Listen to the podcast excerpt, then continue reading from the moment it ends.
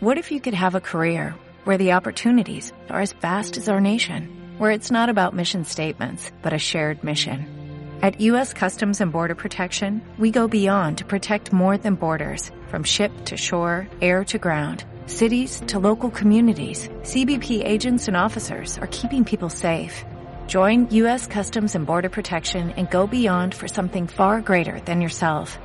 Learn more at. Vengo en busca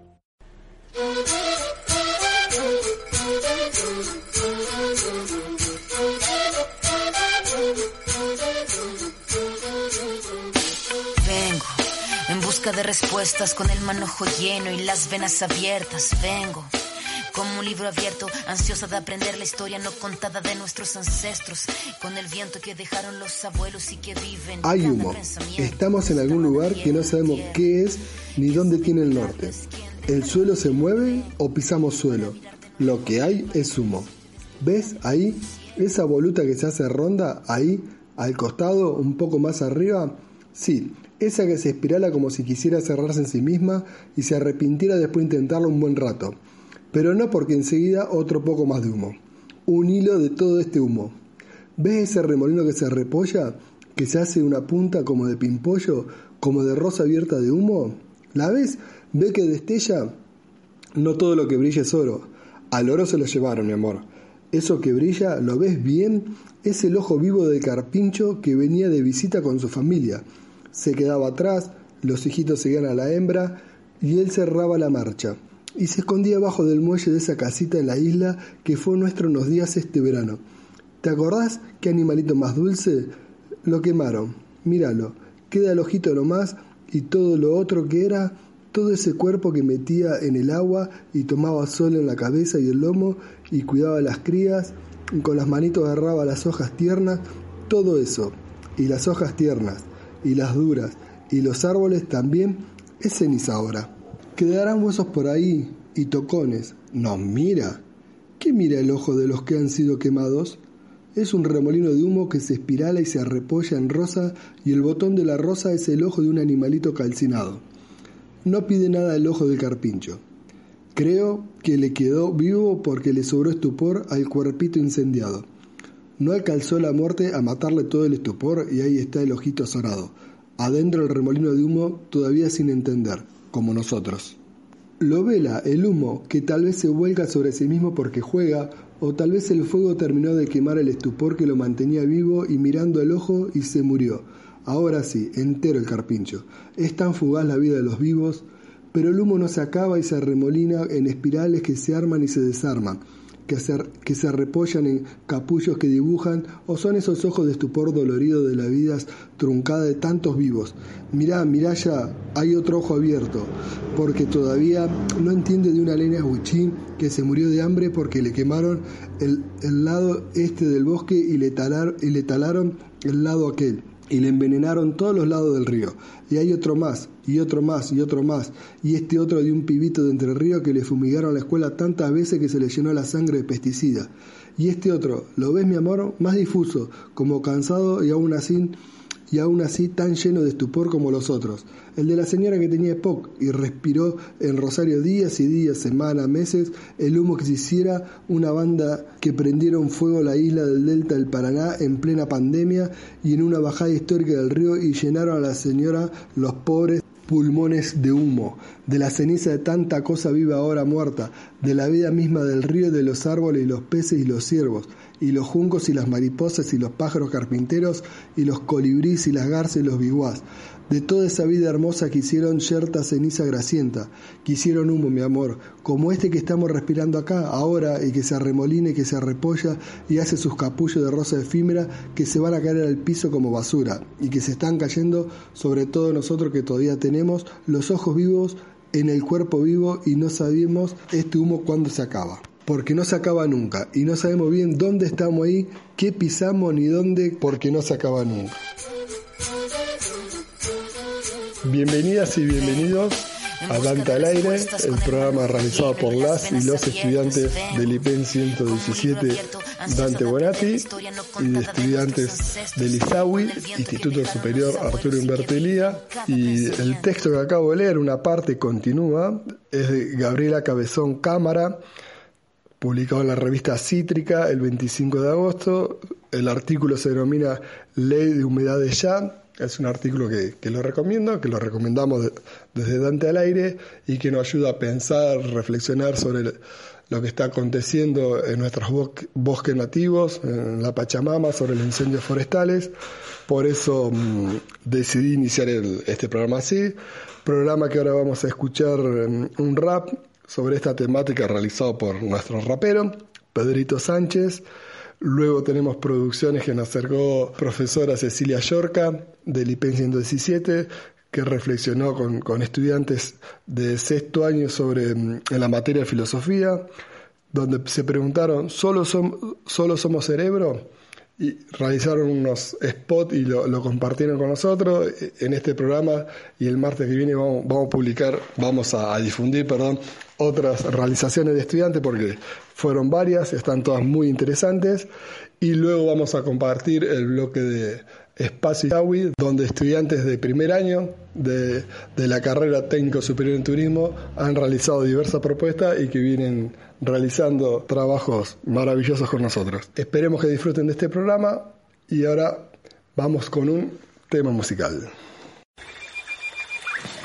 Llegó a la dorada hasta facatativa, le preso del hielo botando candela. Llegó a Bogotá, llegó a Bogotá le preso del hielo para la vida. ¿Qué pasó? ¿Qué pasó? Manu Chao y el doctor.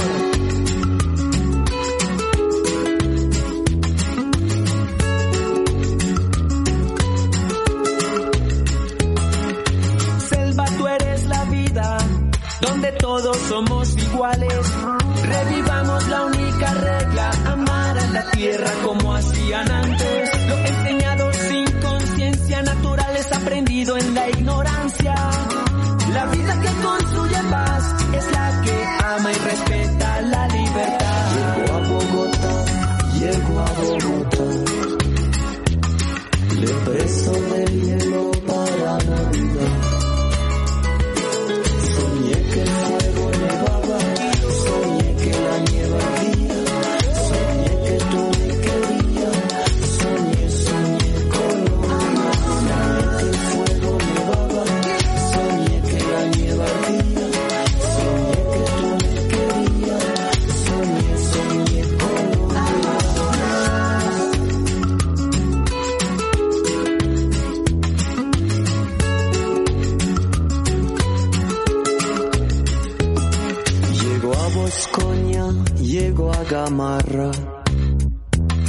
Le preso del hielo por el Magdalena.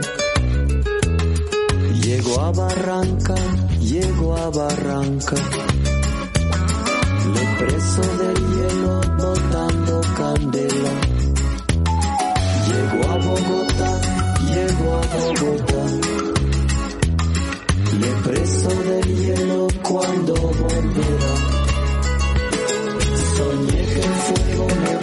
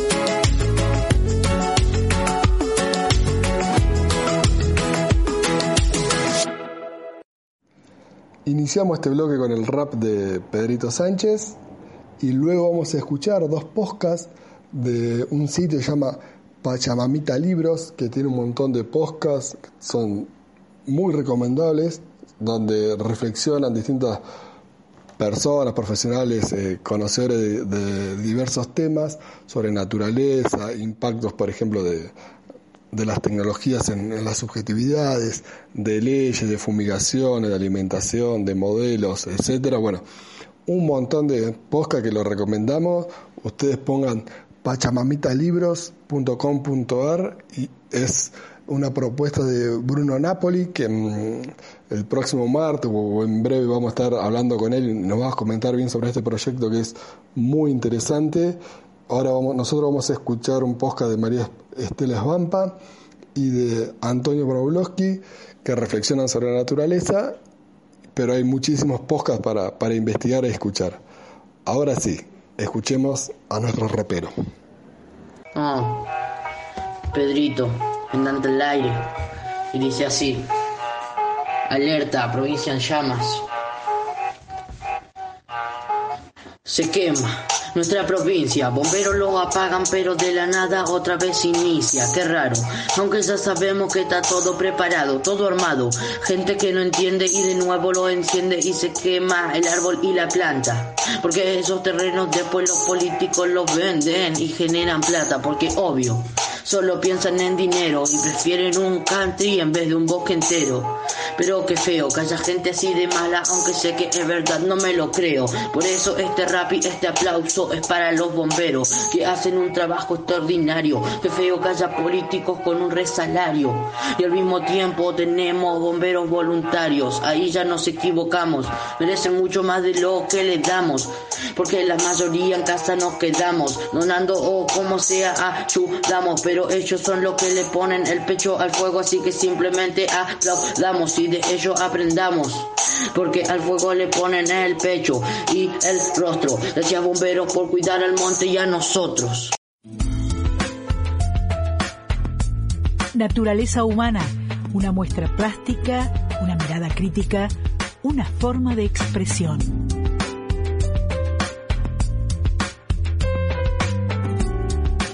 Maristela Esbampa, soy socióloga y escritora y trabajo desde hace varios años sobre temáticas ligadas a extractivismo, movimientos sociales y también, de alguna manera, cuestiones que tienen que ver con la crisis civilizatoria.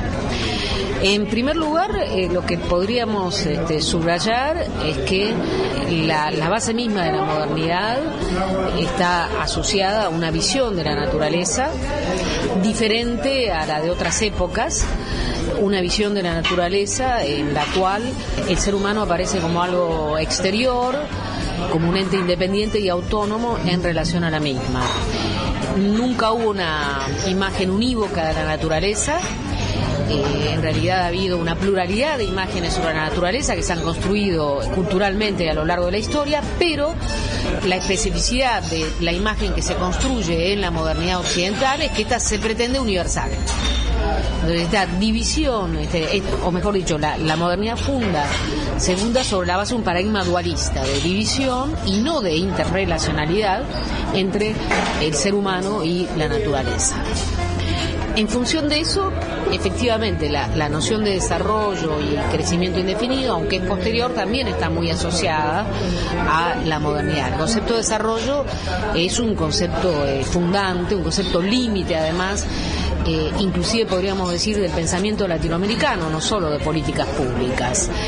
Y en América Latina solemos decir que coinciden dos o tres ejes fundamentales en torno a la idea de desarrollo en términos hegemónicos. Por un lado, este aparece asociado a la idea de crecimiento eh, indefinido, a una visión productivista, ¿no? Por otro lado, también está asociado a la idea de que en América Latina América Latina es un reservorio de recursos naturales y que efectivamente estos recursos naturales adquieren valoración al compás de los distintos ciclos económicos, como sucedió con el oro y la plata, en el principio de todo con Potosí, pasando por el guano, eh, el caucho y llegando al litio, la soja, minerales, petróleo, etcétera, ¿no? Es decir, Pese a que América Latina se ha construido, hay una imagen de América Latina construida en base a la idea del saqueo y el expolio o la expoliación, la otra cara es precisamente la ilusión desarrollista fundada en la idea de que será posible, explotando los recursos naturales que requieren los países centrales, de alguna manera alcanzar niveles de desarrollo superior. Entonces, no solo la visión productivista de crecimiento indefinido, sino la ilusión desarrollista que está vinculada a esta suerte de pensamiento mágico, ¿no? la posibilidad de explotar de manera acelerada los recursos naturales que exige el mundo. Entonces, estos son las dos claves, diría yo, de la idea dominante, que a la cual hay que sumar eh, el paradigma dualista, esto es la profundización de una visión más antropocéntrica en la cual la naturaleza estaría al servicio del hombre o del ser humano y además este, una visión en la cual se rompe toda idea de relación o de vínculo relacional, sino que efectivamente está centrada sobre la primacía del hombre sobre la misma.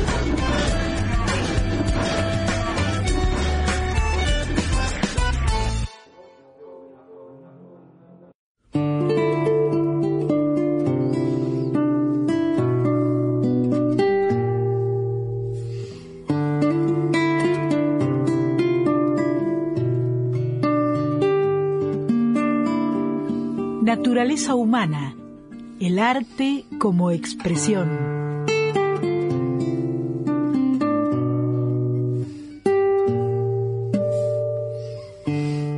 Soy Antonio Elio Brailovsky, soy escritor y profesor universitario y siempre en todas las culturas, eh, cada vez que hubo un alejamiento de la naturaleza o un daño a la naturaleza, hubo voces eh, individuales, mm, principalmente intelectuales, que planteaban la nostalgia de la naturaleza, inclusive en la Roma clásica o en la ciudad de Alejandría, Egipto, en la época apenas posterior a Alejandro Magno, ya en ciudades grandes la gente tenía nostalgia del campo, de la paz de la vida rural y demás. Lo que nos pasó después, a partir de la revolución industrial del 1700 y el 1800, fue generar ciudades contaminadas que terminaron siendo burbujas donde la gente no se daba cuenta de la existencia de la naturaleza, donde la gente olvidaba el medio natural. Me acuerdo una serie de reuniones con arquitectos de primerísimo nivel en que hablábamos de la pampa y ellos decían, acá en la ciudad no está la pampa y nosotros les decíamos, está debajo de tus pies. Entonces hay una negación de la naturaleza en nuestra cultura porque es mucho más fácil destruir lo que no se conoce.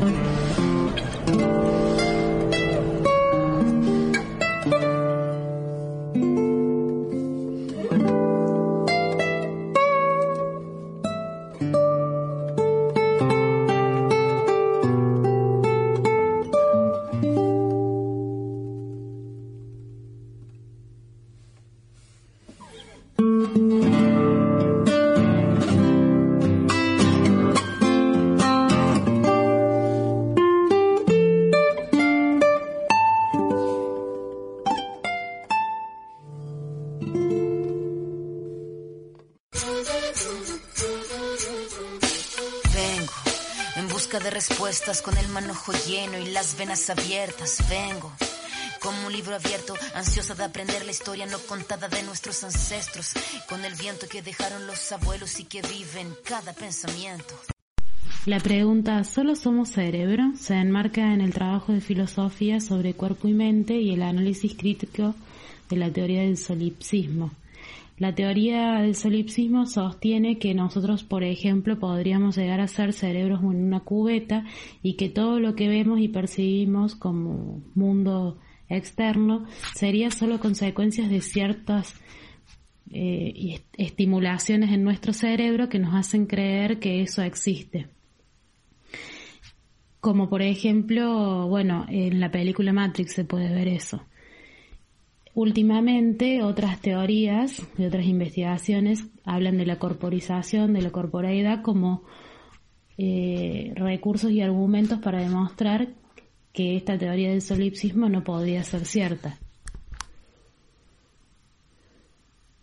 Y este trabajo viene en continuidad con lo que se estuvo haciendo antes sobre el aforismo Conócete a ti mismo, en el cual los pensamos que hicimos una introspección hacia nosotros de lo que sentíamos con todo esto que estábamos pasando en este año y cómo poder saber que los seres humanos, digamos, todos estaríamos pasando por lo mismo a, partir de este planteo filosófico.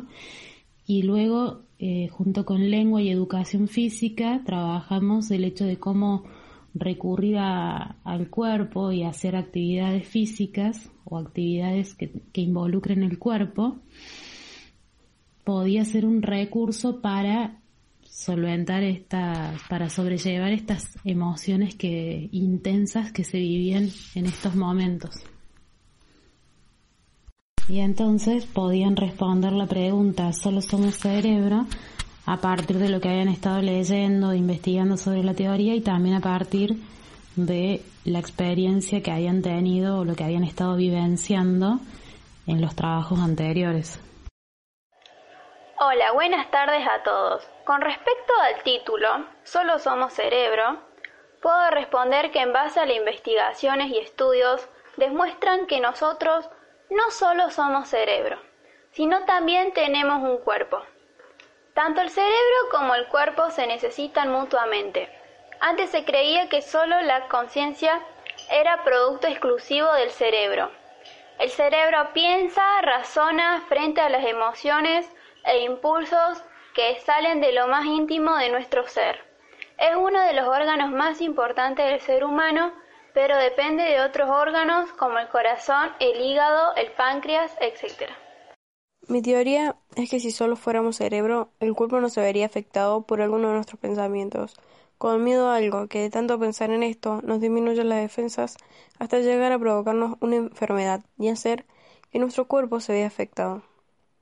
No considero que solo somos cerebro, considero que somos cuerpo y mente, que nuestra mente controla los sentimientos, nuestras acciones y que nuestro cuerpo se deja llevar por impulsos controlados por nuestro cerebro. Es mejor para todos considerar que somos cuerpo y mente. Esto nos ahorra desgastes psicológicos y físicos. ¿Somos solo cerebro? Personalmente considero que no. No somos solo cerebro. Este forma parte de un inmenso mecanismo que funciona perfectamente y hace que todo nuestro cuerpo funcione igual. Sí, obviamente es un órgano totalmente indispensable, como casi todos pero este se nutre de las experiencias y vivencias del cuerpo en su totalidad. Este tema se ha estudiado y experimentado a través del tiempo. Se creía que la conciencia se gestaba totalmente en el cerebro, pero luego surgieron nuevas teorías y estudios que dieron a conocer que el cuerpo tiene muchísima más influencia sobre el cerebro de la que se creía en el pasado. Por lo tanto, Cuerpo y mente se necesitan mutuamente. Uno no puede funcionar sin el otro y ambos son indispensables para la vida humana. Por lo tanto, no, no somos solo cerebro. ¿Somos solo cerebro? Esta pregunta me despierta un poco de curiosidad. Teóricamente, todos nosotros sentimos gracias a nuestros nervios, ¿no? Los cuales están directamente conectados con nuestro cerebro por lo que esto provoca que yo vuelva al comienzo y me vuelvo a preguntar, ¿será cierto? ¿Somos solo cerebro? Vengo en busca de respuestas con el manojo lleno y las venas abiertas. Vengo como un libro abierto, ansiosa de aprender la historia no contada de nuestros ancestros. Y como todos los martes, contamos con la presencia de los estudiantes del Instituto Arturo Humberto Ilía en su ya conocido bloque llamado el bloque Elisawi, donde nos contarán lo que hicieron para el programa, las producciones que realizaron para el programa de hoy. Jean Roldán nos contará un cuento del gran Eduardo Galeano de su libro El libro de los abrazos. Luciana Gómez eh, tuvo la suerte de entrevistar a Leonardo González, actual presidente de la Asociación Empresarial Hotelera Gastronómica Fines y de Servicios Turísticos de la ciudad de Villa Carlos Paz, y no podíamos terminar el programa sin conocer un poquito más del rock nacional de la mano de Bruno Marincac. Hoy la historia de los abuelos de la nada. Esperemos que lo disfruten.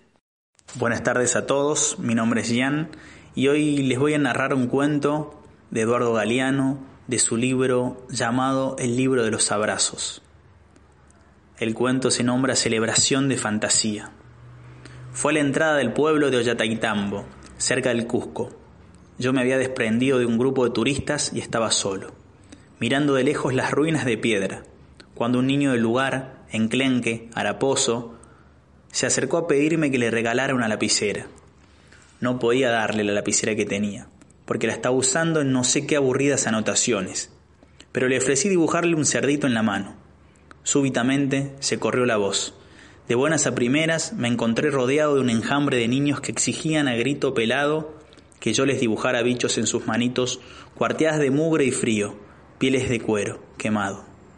Había quien quería un, un cóndor y quien una serpiente, otros preferían loritos o lechuzas y no faltaban los que pedían un fantasma o un dragón. Entonces, en medio de aquel alboroto, un desamparadito, que no alzaba más de un metro del suelo, me mostró un reloj dibujado con tinta negra en su muñeca. Me lo mandó un tío mío, que vive en Lima, dijo. ¿Y anda bien? le pregunté. Atrás un poco, reconoció. Hermoso cuento de Eduardo Galeano, que espero que les guste. Saludos a todos. Leonardo, buenas tardes, ¿cómo estás? Eh, como primera pregunta, más que nada obligada, diría yo, quería consultarte eh, y que me digas tu opinión acerca de cómo está afectando la pandemia al sector turístico en general y, bueno, Carlos Paz en particular. ¿Qué opinás y si estás de acuerdo o no sobre las medidas de ayuda implementadas por la nación, la provincia y el municipio, más que nada? Respecto de la primera pregunta, eh, te respondo sobre dos cosas ante la duda de que puede haber habido un, error eh, en tu consulta o, si efectivamente quieres saber sobre eso. Una cosa es cómo afecta la pandemia y otra sería cómo nos afecta la, cuarentena extendida. Eh, la pandemia provoca, digamos, la causa médica provoca todo el descalabro este producido por la cuarentena que se aplica para, para tratar de contener una cuestión sanitaria, este, obligando a, un montón de gente a un cese de actividades que provoca esta situación terrible económica en la cual estamos en este momento. O sea, la pandemia, sobre la pandemia no me voy a animar a opinar tengo mi opinión personal, que si después querés te la puedo dar, este, pero no como una respuesta oficial.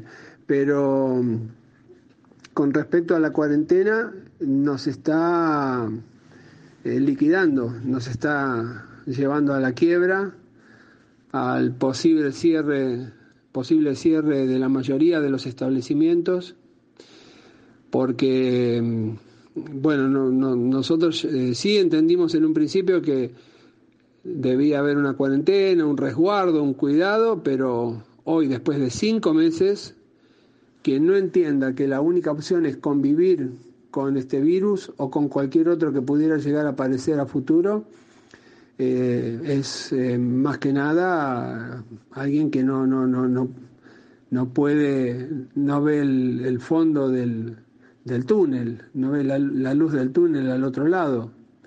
Este, creer que se puede eliminar un sector de la actividad productiva del país para supuestamente combatir un, flagelo este, sanitario, creo que se equivoca completamente. Ya estamos entrando en este momento en lo que nosotros consideramos la violación de nuestros propios derechos, que es el, uno de ellos es el de trabajar. Este, lo estamos perdiendo. Disculpame, me entra una llamada. Te decía que bueno, que eh, de alguna manera sentimos que estamos siendo eh, marginados o siendo uno de los pocos que por distintos motivos eh, se nos ha coartado la, posibilidad de, trabajar. Está bien que por más que mañana nos, digan que podemos abrir, al tener cerradas las rutas del país, va a ser imposible que venga gente, porque acá la mayoría de la gente que viene viene por turismo.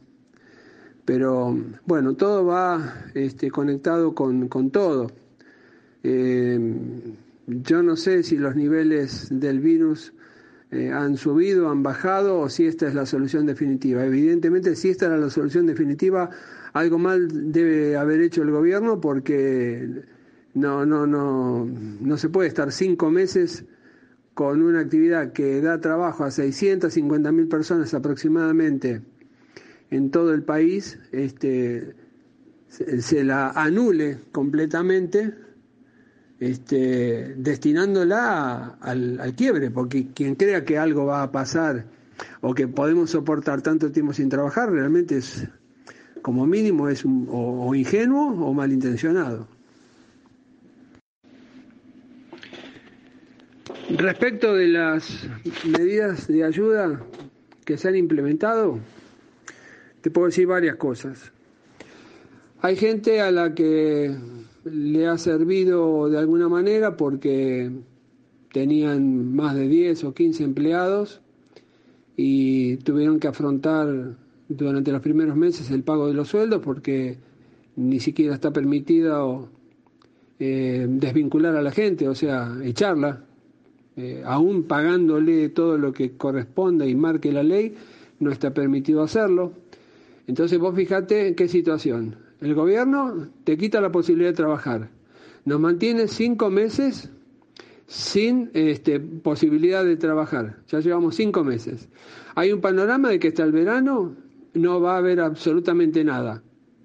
Y no quiere decir que en el verano esté la solución, que se abran las rutas, no, no, no, han puesto la fecha del verano como, eh, como una meta. Ahora que a partir del primero de enero suceda algo y que suceda algo que nos permita a todos trabajar y trabajar en condiciones óptimas, será otra, otro tema a resolver en ese momento. Entonces, ante ese cuadro de situación, además estamos obligados a pagar absolutamente todas las facturas por servicios. Nos han dado algunas condonaciones, no condonaciones, postergaciones de pago, eh, porque la única condonación que se ha hecho es la de eh, industria y comercio, que es un pago mínimo, muy pequeño que se hace, que es una gotita de agua en el mar, y eso lo, eh, lo suprimió el municipio. Después el propio municipio postergó algunos vencimientos, pero todos son postergaciones, eh, aplazamientos, pero no extinción de obligaciones. Entonces, vamos a estar casi nueve meses sin trabajar, pero teniendo que pagar absolutamente todo.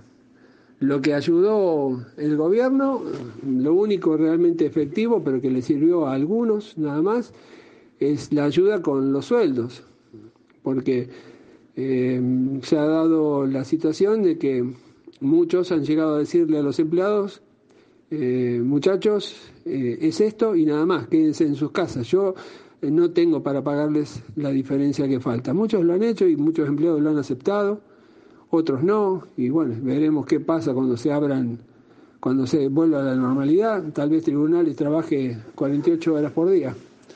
Este, lo cual te imaginas, salir de una situación como esta, si es que logramos terminar de, pasar estos nueve meses, este, y encima salir para atajar juicios va a ser una situación bastante difícil. Claro, y hablando un poco de eso, de lo que refiere al gobierno, eh, ¿qué opinión tienen ustedes o la asociación eh, sobre las medidas de ayuda implementadas por la Nación, por la provincia y por el municipio. Eh, respecto de la ayuda eh, de los ATP, que era la ayuda para pagar los sueldos, algo sirvió, eh, pero es como ponerle un suero al enfermo moribundo para que viva más tiempo o ponerle un respirador artificial a alguien que ya no tiene signos vitales. Este, porque en realidad no dejas de acumular deuda, no hay generación de, dinero porque no hay trabajo, entonces es prolongar la agonía. El resto, los, los créditos, es más o menos lo mismo. Los créditos a tasa cero, no todo el mundo fue adjudicado, eh, tenías que reunir determinadas características, si no las reunías no las recibís. Nosotros estimamos que un 25 o 30% de, de la gente que lo pidió obtuvo los créditos a tasa cero, no más. Y los otros créditos eh, al 24%, por más que sea un interés mínimo, es un interés que hay que pagar. Entonces, contraer un compromiso de pago sin estar trabajando y con un panorama de que no vamos a trabajar en los próximos meses realmente es una locura. Así todo, muy poca gente, pero algunos lo han tomado, porque les sirvió. Porque dentro del conglomerado de hoteles y gastronómicos que somos, hay algunas pocas personas que pueden estar en una situación un poco más holgada que otros, pero eso puede representar un 10-15% de la totalidad de los, de los negocios. El resto no le ha servido absolutamente para nada. Se prolonga la, la agonía, nada más. Pero sí, obvio que se entiende. Está afectando a, a, miles y miles de trabajadores, a miles de empleadores. Eh, está afectando a mucha gente. Ahí vos me lo mencionaste medio por arriba, te hago una consulta con, sobre la temporada de verano, que estamos ya a un par de meses. Y vamos a tener en cuenta que ya desde el Ministerio de Turismo se, se habló de la posibilidad de que se lleve a cabo. Eh, de cómo se está preparando Carlos Paz. Se están armando protocolos, se presentaron algunos protocolos ya, eh, más o menos a qué apuntarían con eso. Protocolos se hicieron. Es más, hubo un momento que parecía que había un concurso de protocolo. Prepare su protocolo y preséntelo en la web. Te lo digo irónicamente, ¿no? Pero preparó la Asociación Hotelera, preparó el gremio, eh, preparó el Ministerio de Turismo, eh, que ahora Secretaría de Turismo. Eh, abundan los protocolos, inclusive hasta aún no habiéndose usado, hasta fueron modificados. En un momento parecía como que si no ponías un arco sanitizante a la entrada de tu hotel, este, no ibas a poder vivir, ibas a, a quedar infectado de por vida, en fin. Insisto con la ironía porque realmente por momentos parece que todo esto fuera algo irreal. Eh, porque se habla muchísimo, lo que se dice a la mañana, sobre todo en los primeros días, lo que se decía a la mañana, ya la noche había sido sobrepasado por otra noticia y al otro día a la mañana por otra y por otra. En definitiva, protocolos hay. Igual creo que el día que salga la autorización para que la gente pueda viajar y podamos recibirla, este, seguramente el COE va a hacer lo mismo que hizo con gastronomía. 48 horas antes eh, impone su protocolo. Digo impone no porque sea algo malo ni bueno, simplemente porque va a decir el que vale es este y trabajaremos con ese. Eh, no importa, con el que sea. De todas maneras, los que ya están dando vuelta nos permiten dar a nosotros una idea de cómo hay que prepararse. Y a lo sumo habrá que ajustar un poquito, pero en líneas generales son más de procedimientos que de cosas, o sea, cómo manejarse, con, con qué cautela manejarse, con qué precauciones para evitar eh, supuestos contagios. Eso con respecto a los protocolos. Y con respecto al verano, eh, lo único que tenemos es la palabra del ministro, que en algún momento y para contrarrestar lo que había dicho el ministro de Salud de la provincia de Buenos Aires, Collán, creo que se llama, que salió a decir que era impensable una temporada de verano, con muy buen criterio el, ministro Lamens salió a desmistificar un poquito eso y decir, no, no, vamos a tener una buena temporada. Pero está solo eso, el deseo de una persona de decir, vamos a tener una temporada. Porque ¿qué pasa si llegamos al primero de enero y, los este, asesores sanitarios o científicos le dicen al presidente que todavía no están dadas las condiciones? Y más allá de cualquier protesta, nos dicen que tenemos que seguir como estábamos. O te lo hago yo, tirándome en contra mío. Si la situación no cambia y de golpe el presidente me dice, abran igual porque nos comprometimos con LAMES para abrir y porque ya pasó mucho tiempo, yo lo primero que le preguntaría es, ¿y por qué me hiciste pasar estos nueve meses que me hiciste pasar? Es más, yo no abriría de la bronca, de decir que seguimos, salvo que los medios salgan a, a decir que todo está mejor y que, bueno, nos convenzan de que todo está mejor. Porque hoy el COVID existe porque está en los medios. ¿Quién se acuerda hoy de Italia y de España? Hace dos meses estaban todo el día en las tapas de los diarios. ¿Qué pasó con el COVID? ¿Desapareció? No, sigue igual que antes. Lo que pasa es que ellos tomaron otras medidas, otra actitud. Se dieron cuenta de que no pueden frenar la economía de un país frente a una enfermedad. Este, con respecto al verano, te vuelvo a decir, existe eso que te acabo de decir, ni más ni menos. Porque por más que firmen hoy, este, que sí que arrancamos el primero de enero, sería una locura. ¿En base a qué? ¿Qué, qué, qué quién puede decir que no va a haber más pandemia? Que ahora sí se puede, a pesar de que estamos igual que antes, pero ahora sí se puede, porque dijimos que se podía. Es una locura. Eh, espero hacerme entender con todo esto que, que yo te digo por ahí de una manera desordenada, pero es que no hay un pensamiento único, son muchas cosas que a uno le vienen a la mente porque ni siquiera el gobierno cree, creo que sabe lo que está haciendo y hacia dónde va. Lo que pasa es que en el medio nos está arrastrando a todos nosotros. Para cerrar con respecto al verano, es una lotería, no se puede saber si, si vamos a trabajar o no, o no. Quien diga que sí, bueno, no sé, correrá por cuenta y cargo de quien lo diga. Yo no me arriesgaría a decir nada. Para cambiar un poco de tema en lo que respecta a esta cuarentena y esta pandemia, te quería consultar. A nosotros nos llegó ayer el proyecto del gobierno de Córdoba sobre el idiatón de turismo urbano y quería consultarte si ustedes participan como entidad y como institución de la ciudad de Villa Carlos Paz. Primero una cosa para terminar el tema anterior. Eh, para dejar algo claro al menos. Eh, la posición nuestra es la de que nos permitan abrir, digo nuestra porque en esto coincidimos a Soga con la Cámara de Turismo. Eh, nosotros queremos abrir, queremos que trabajen y queremos que con todos los recaudos del caso se permita lentamente la intercomunicación, primero departamental dentro de la provincia y así ir ampliándolo de a poco, ir probando, pero comenzar ya, para llegar medianamente armados y probados, en todo sentido, al, verano.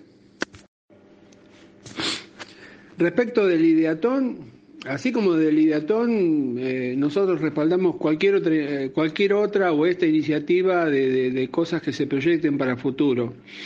No queremos dejar de lado nada. Este, de hecho, Azoga va a presentar un plan de trabajo post pandemia que lo habíamos hecho hace unos dos meses y lo presentamos en su momento al municipio y que, bueno, ahora esperamos también que, que sirva de alguna manera y que participe de este, eh, de este torneo, por llamarlo de alguna manera, pero sí, en la medida que no requiera, que no nos requiera a nosotros mayor esfuerzo y que, y que la gente se pueda sumar, este, eh, adherimos, ¿por qué no? Eh, toda iniciativa está buena. no dejo de tener los pies sobre la tierra, a mí lo que me va a devolver la tranquilidad es trabajar, abrir, lograr hacer entrar gente. Después, las formas en que la gente llegue, eh, veremos si son las mismas de antes o habrá que innovar. Si el ideatón aporta alguna que otra idea, bueno, bienvenido sea.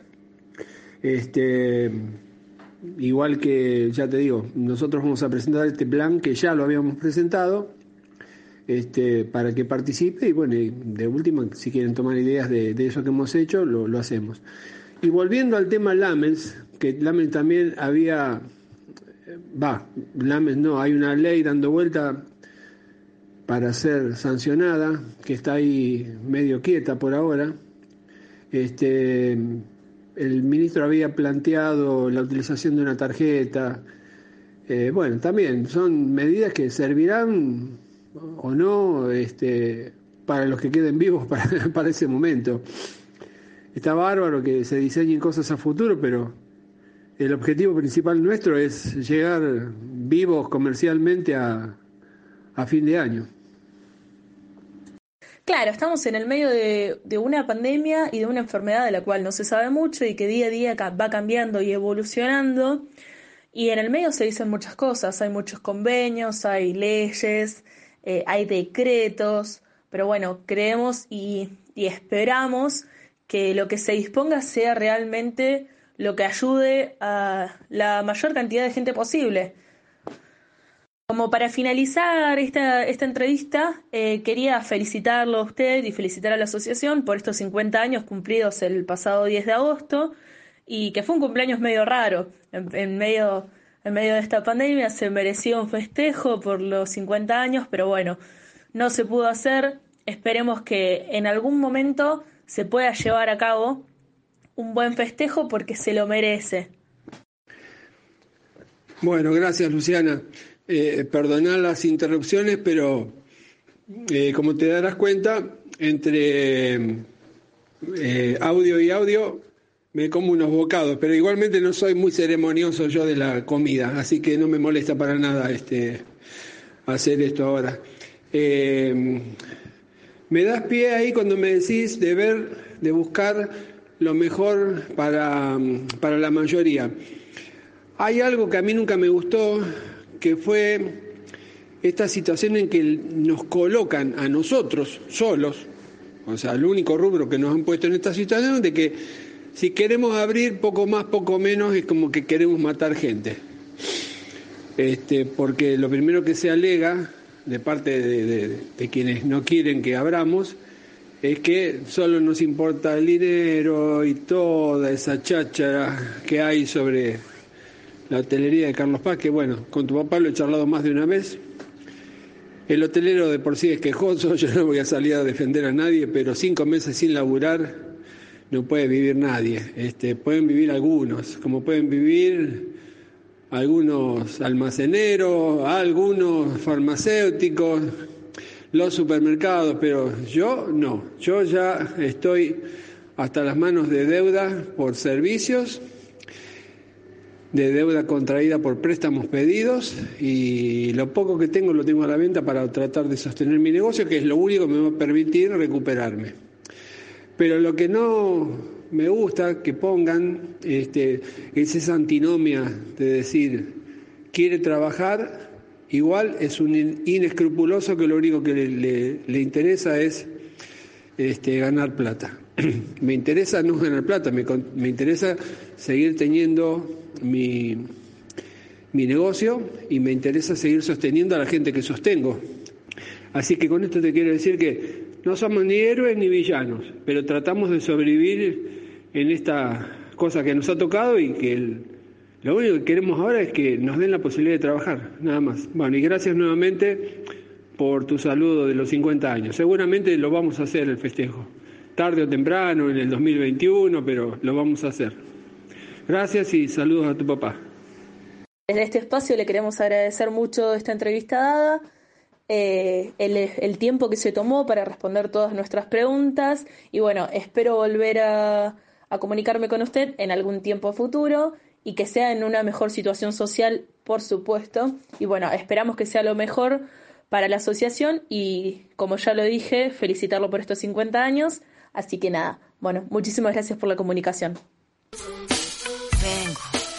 Busca de respuestas con el manojo lleno y las venas abiertas. Vengo como un libro abierto, ansiosa de aprender la historia no contada de nuestros ancestros, con el viento que dejaron los abuelos. Hola, buenas tardes, mi nombre es Bruno Marincac y hoy traigo otra historia de rock en épocas de pandemia. Hoy vamos a hablar de los abuelos de la nada.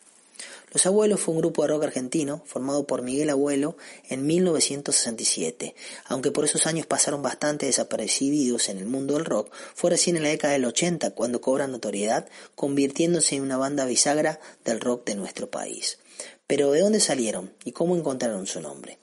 Algún día tendré que llamarlo usted padre de los piojos y abuelo de la nada, escribió Leopoldo Merechal en su libro El banquete de Severo Arcángelo. Este escritor argentino contó alguna vez que este fue un relato dirigido más que nada a los hombres que desandaban el camino de la niñez con grandes matices netamente existencialistas. Tiempo después, un joven poeta, de look desalineado y con la cabeza tupida por rulos, tomó el nombre para llamar a su banda de rock. Miguel Peralta era su nombre. No conoció a su papá y pasó parte de su infancia en un orfanato. Al crecer, la música y la poesía fueron su refugio y los amigos la familia que le había faltado. Junto al periodista y poeta del histórico bar La Cueva, del cual hemos hablado anteriormente, Pipo Lernut consiguió una entrevista con la discográfica Fermata. Lo recibió el también poeta, pero del tango, Ben Molar, a quien le aseguraron que tenía una banda consagrada, ya armada por supuesto, que se llamaba Los Abuelos de la Nada.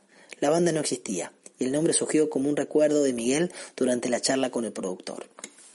Tenían tres meses para conseguir a los músicos y arrancaron la búsqueda por Plaza Francia, donde usualmente se encontraban músicos eh, que se juntaban a comentar anécdotas de la noche porteña de aquella época. Los primeros integrantes fueron Claudio Gavis, Cubero Díaz, Papo, Miguel Cantilo y Jorge Pinchewski. Pero el éxito no los acompañó. Entonces Miguel, que ya le decían Miguel Abuelo, decide tomar un largo periodo fuera de nuestro país y se fue a recorrer Europa a buscar sonidos nuevos, donde conoció al bajista Cachorro López. Después se sumó Gustavo Basterrica en la guitarra, el baterista Polo Corbela, el saxofonista Daniel Merlingo y un buen pero joven y talentoso Andrés Calamaro. Con esta formación, los Abuelos de la Nada se convertirían en una de las bandas fundamentales del rock nacional.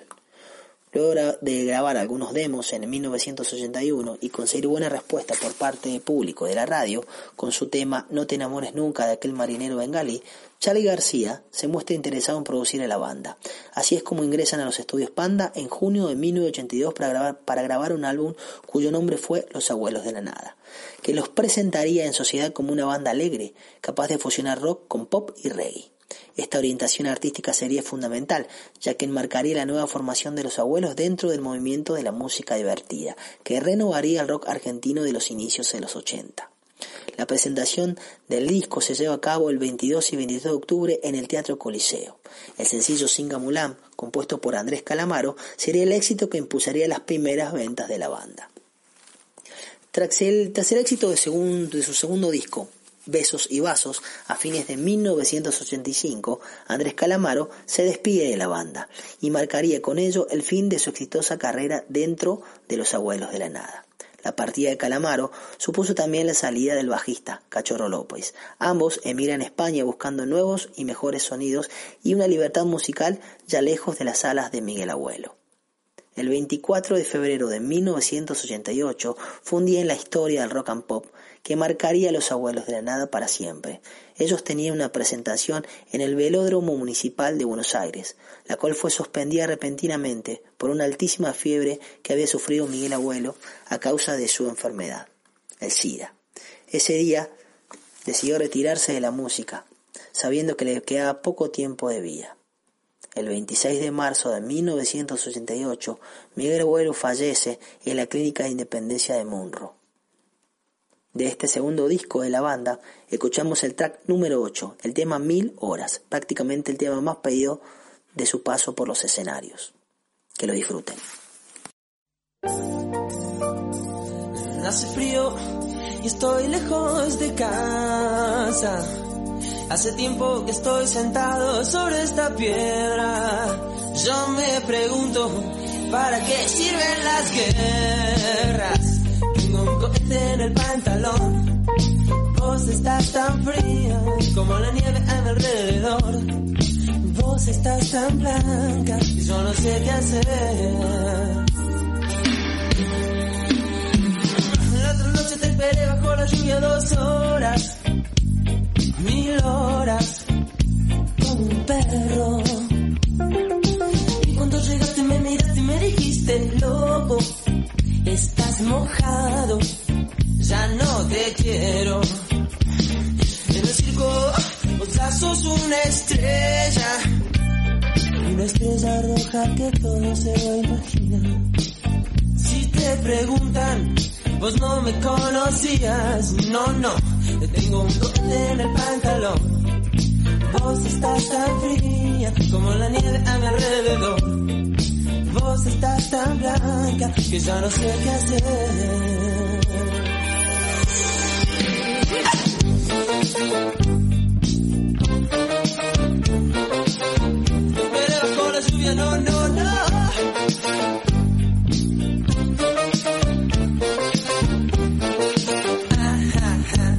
Otra noche te esperé bajo la lluvia dos horas, mil horas, como un perro. Y cuando llegaste me miraste y me dijiste, loco, estás mojado, ya no te quiero. La otra noche te esperé bajo la lluvia dos horas, mil horas, como un perro. Cuando llegaste me miraste y me dijiste, loco, estás mojado, ya no te quiero. Ajá,